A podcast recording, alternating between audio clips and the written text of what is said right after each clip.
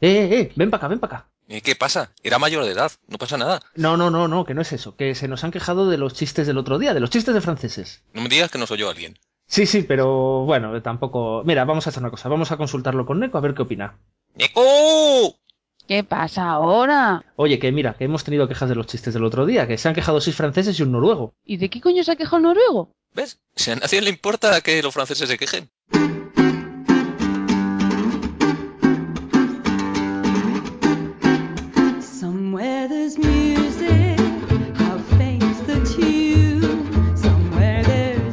Bienvenidos a Memoria Histérica, el único podcast que se sirve caducado, como los yogures de los farones. Eso no tiene mucho sentido. Os saludan una semana más los delincuentes habituales. DR, el del sombrero de pincho, que es un servidor. Neko-chan, la única geisha enamorada de un tanuki. Tanuki. Y Retroemo, el último hombre que vertió parte de su sangre a causa de la Primera Guerra Mundial. Muy buenas, y qué pedazo galleta me di. En este programa eh, hablaremos de dictadores de derechas, de dictadores de izquierdas, de cochinos, de bahías, de misiles y de un señor llamado Curtis LeMay. No confundir con de payaso. También hablaremos de órdagos a la mayor con cuatro pitos. Hoy, en Memoria Histérica, la crece de los misiles de Cuba. Mi amor.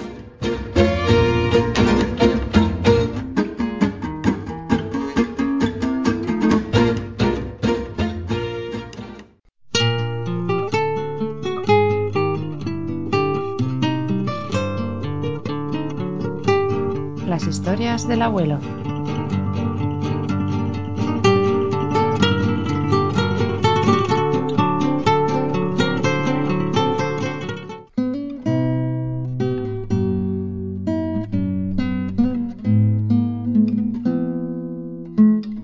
La conocida como crisis de los misiles de Cuba de 1962 no puede entenderse sin manejar previamente unos conceptos básicos. Por ejemplo, la teoría del dominó. Ahora ya sabes cómo llegó a Aznar al presidente. También hay que tener en cuenta a Batista, al exilio cubano, la bahía de cochinos Que todo debemos decir, no es una playa llena de cerdos. y un personaje de largas barbas capaz de soltar terribles discursos, y que no es Papa Pitufo, sino Fidel Peaso Puro Castro. La Cuba de Batista era, en los años 40 y 50, el burdel de Estados Unidos. Este hecho es algo que no llegó a cambiar una vez eh, llegada la revolución, ya que parece ser parte del carácter profundamente ligado a la isla. Más vale que de esto haya una explicación un poquito convincente, porque si no ya podemos ir tachando otro país de la lista de países que no nos admiten en su suelo. Por supuesto, por supuesto. Y es que con la revolución se convirtió en el burdel de la Unión Soviética. Y posteriormente, con la caída del muro, se convirtió en el burdel de Europa. Los cubanos se han empeñado en estar siempre al servicio de terceros países. Nota buen rollista de la jornada. Nuestras condolencias a todos los cubanos honrados y tienen que aguantar este estereotipo. Pero dejemos de ofender a la gente y sigamos adelante con esta apasionante historia. Vamos a hablar un poco de la teoría del dominó. Esta frase, que fue acuñada originalmente por el presidente Eisenhower, sí, efectivamente, el mismo del desembarco de Normandía, se refiere a los gobiernos del planeta cayendo uno tras otro por el efecto de revoluciones comunistas que son favorecidas por la Unión Soviética. Según esta teoría, la caída de un gobierno libre, ¿Has dicho libre a secas o libre, entre comillas? entre comillas, entre comillas, entendamos mundo libre como todo tipo de gobierno no comunista o de izquierdas. El tío Reagan estaría orgulloso. Y como decíamos, la caída de un gobierno libre provoca la caída del gobierno del vecino, y este la del vecino del vecino, y así sucesivamente. La única forma de detener esta mecánica diabólica era impedir que cayera la primera ficha, a ser posible por medios bélicos, como en Corea. El problema de cuando se pronunció esta frase era que efectivamente la guerra de Corea fue un momento en el que solo los americanos tenían bombas atómicas.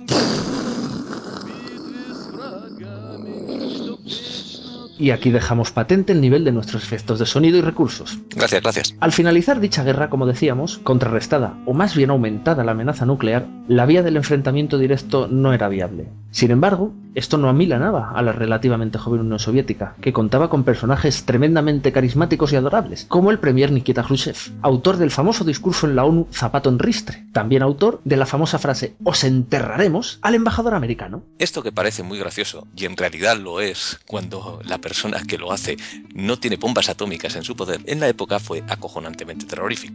Khrushchev, secretario general del Partido Comunista de la Unión Soviética, en mitad de una cumbre de la ONU, se saca el zapato del pie y se pone a dar golpes con él en la mesa ante la atónita mirada de todos.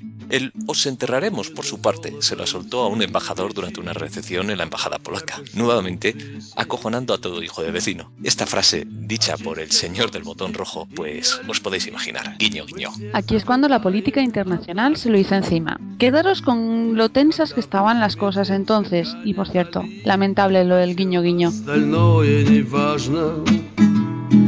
Y entra aquí otro maravilloso concepto del siglo XX, la destrucción mutua garantizada.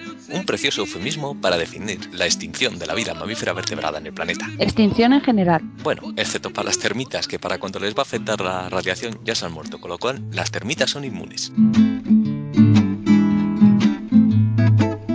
Sin embargo, a principios de los años 60, el número de armas nucleares disponibles era aún relativamente reducido, y a grandes distancias había que llevarlas en bombarderos realizando vuelos maratonianos. Así pues, el SAC, o Mando Aéreo Estratégico Americano, mantenía continuamente en vuelo durante 24 horas al día cierto número de bombarderos, B-47 al principio, B-52 más tarde, todos ellos cargados con bombas nucleares a lo largo y ancho del planeta. Estos bombarderos estaban listos para lanzar bombas atómicas sobre la Unión Soviética y sus aliados en cualquier momento. A modo de inciso, recordad el famoso episodio del baño del fragasaurio en Palomares. Cuando un bombardero de 52 cayó por accidente frente a las costas españolas. Afortunadamente las bombas no llegaron a explotar u otro gallo nos estaría cantando ahora. Sin embargo, los misiles intercontinentales en aquella época no eran más que los delirios de viejos científicos naz- eh, americanos, científicos americanos. Así que resumiendo, el mundo queda así. Estados Unidos, con la fuerza aérea más poderosa, numerosa y avanzada del mundo, está a salvo, con un escudo de cazas que le garantiza la intercepción antes de que cualquier bombardero soviético llegue a Occidente. Por otro lado, bombarderos nucleares de ambos lados volando día y noche, cargaditos de avellanas ellos. Y Europa, con una raya pintada por la mitad, separando a los buenos de los malos, y llena de misiles nucleares de corto alcance en los respectivos países satélites. La misma Unión Soviética está amenazada por estos misiles. ¿Y Estados Unidos? Pues no, la Tierra de las Libertades y las películas de vaqueros está a salvo. Con mar océano a ambos lados, duerme tranquila cada noche sabiendo que los chicos de Limei, el mismo autor de los bombardeos a Japón en la Segunda Guerra Mundial, vela por sus niños. Y entonces, a finales de los años 50, en una isla expropiada en 1898 a España, pero llena de españoles que aún apoyan al dictador Batista, Oye, pero ese no salía a la lucha libre. Dios santo. Eh, decía que a finales de los años 50 surge un barbudo en Sierra Maestra, que se lía a tiros y monta una revolución que acaba expulsando al militar de opereta que también se llevaba con Yanquilandia. Teniendo en cuenta que los guerrilleros montan un gobierno marxista, a la dirección de la CIA empiezan a entrarle los sudores. El nuevo régimen cubano está a apenas unos cientos de millas de la costa de Florida y no se puede tolerar una amenaza de tal calibre al sueño americano. El gobierno americano, dominado por el miedo al comunismo, ve como el vecino de al lado es echado de su casa y alguien pone una bandera con la hoz y el martillo en la ventana. Es como si de repente le hubiera salido un portaaviones soviético bajo el culo. Pero ¿cómo expulsar a Fidel sin cabrear a la Unión Soviética y provocar la guerra con los ruskis? La respuesta la tiene la CIA y se llamará la invasión de Bahía de Cochinos. Estábamos faltando.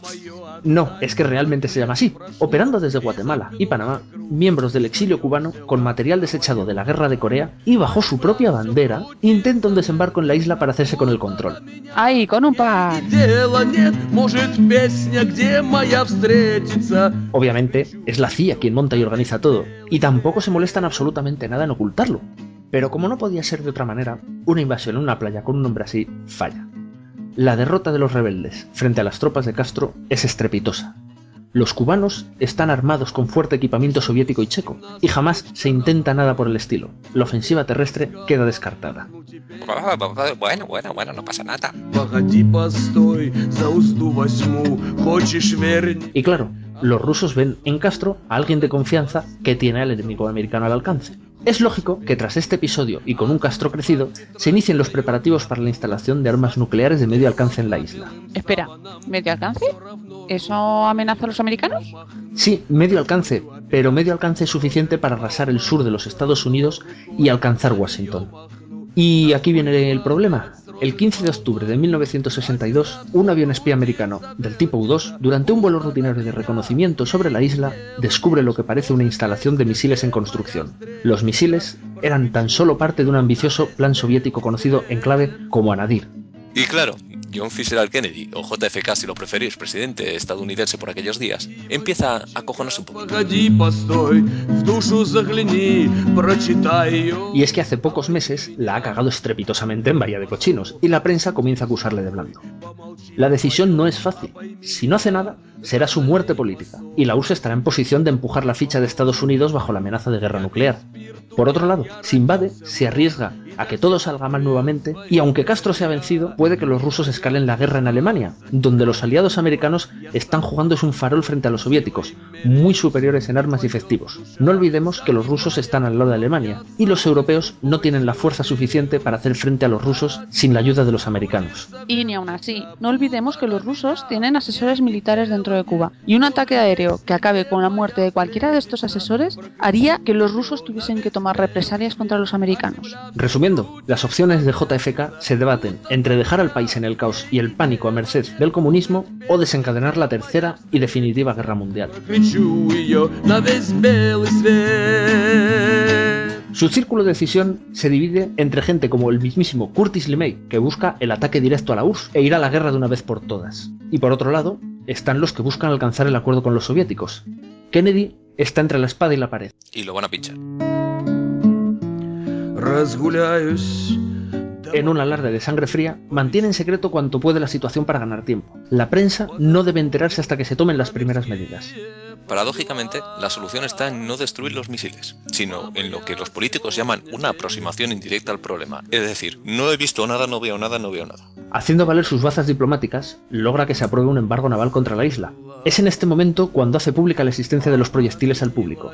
Ningún barco podrá entrar en la isla cubana, alegando el posible transporte de armas en los mismos. El mundo, consciente de lo que puede suceder, guarda silencio. Los barcos rusos no reconocen la autoridad del embargo y continúan inexorables hacia la línea de exclusión. Los americanos, por su parte, sitúan a la armada delante de la isla y apuntan hacia los barcos rusos. Si los barcos rusos no se detienen, habrá fuegos artificiales.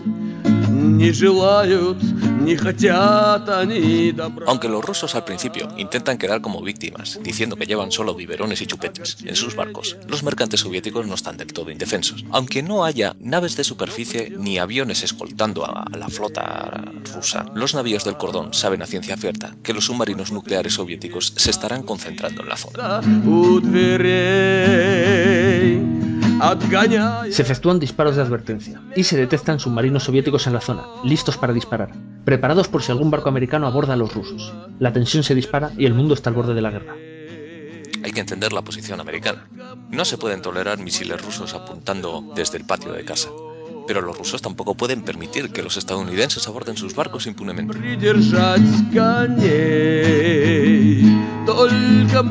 Tras unas horas de indecible tensión, los barcos rusos se retiran. Los soviéticos han tomado la única decisión que puede no acabar en guerra. ¿Pero y los misiles de Cuba? Listos y preparados, Tobales General.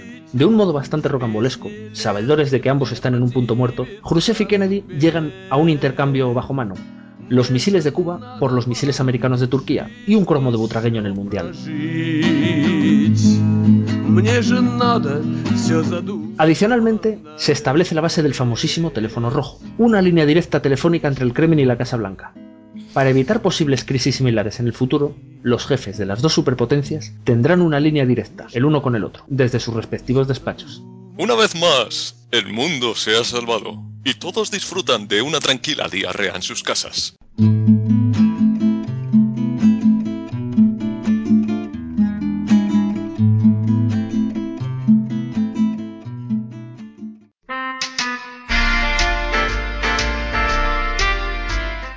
el cinematógrafo.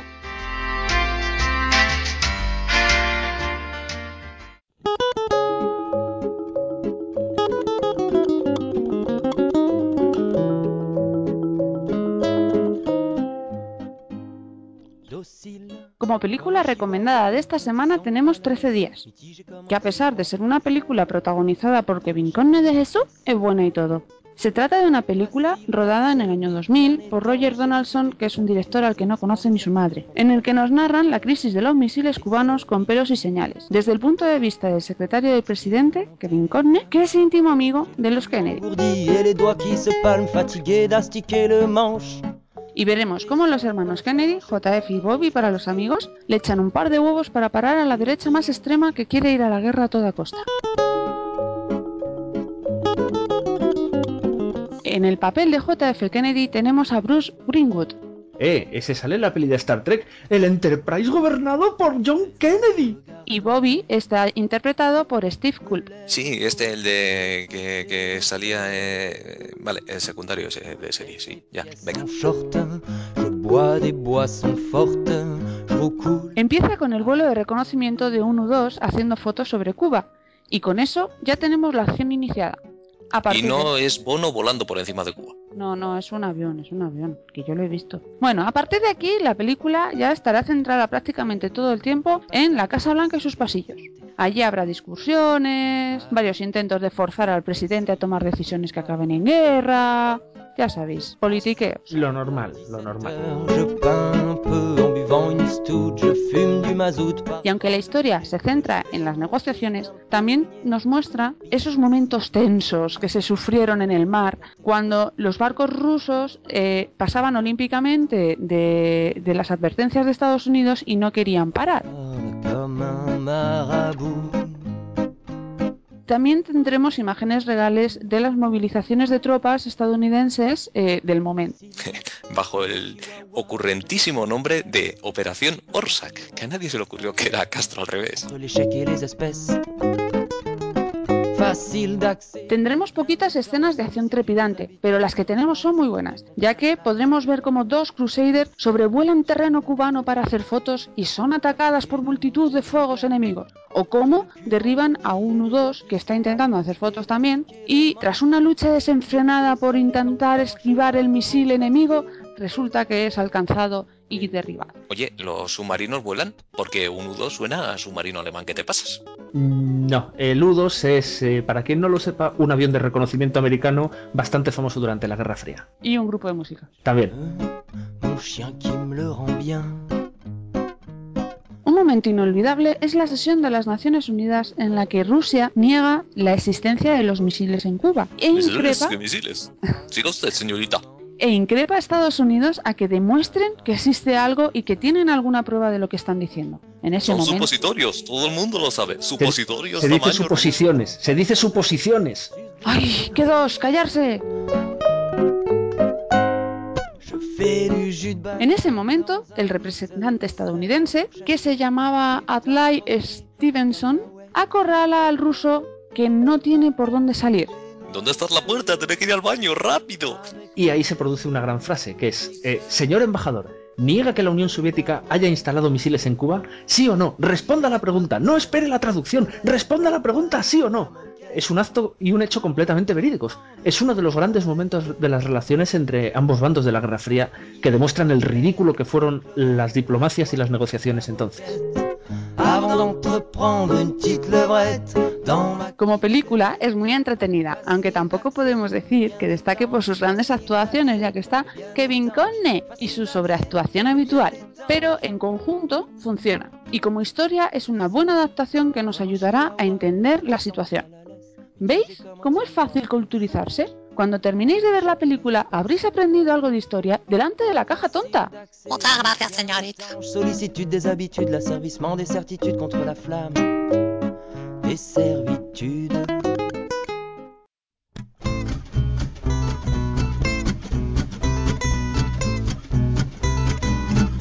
El correo de Zar.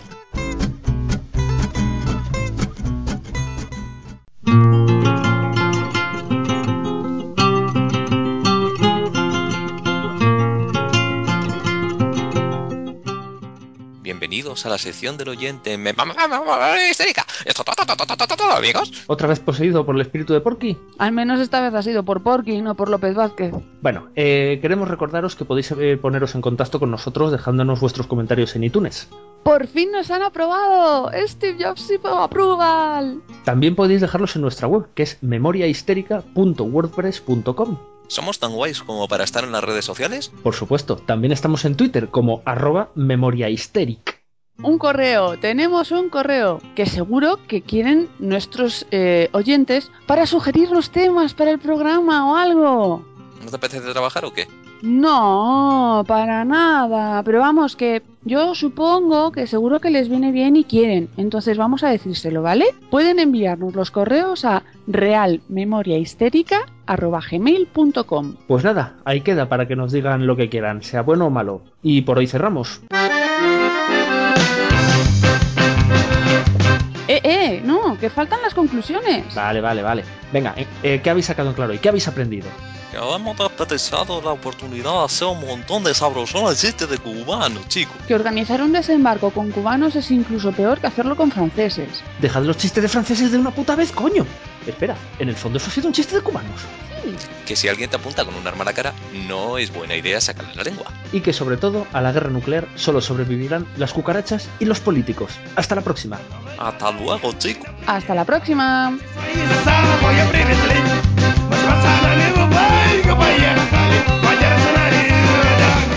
También podéis dejarlos en nuestra web, que es memoria histórica. No, eh, eh, eh, ¿En nuestra web? Esa no es la esa la web de otro.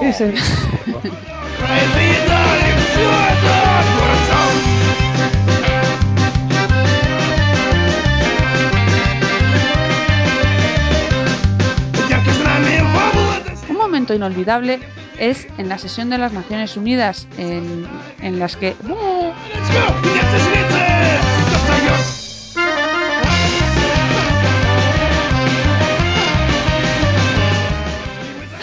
estaba, no, es que eh, estaba escuchando y mirando la, a, al vacío.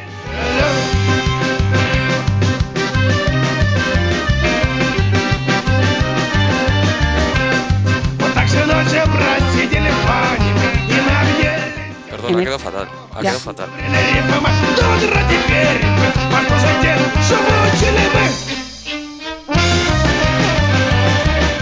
Quiero morirme. fences, all across the every corner.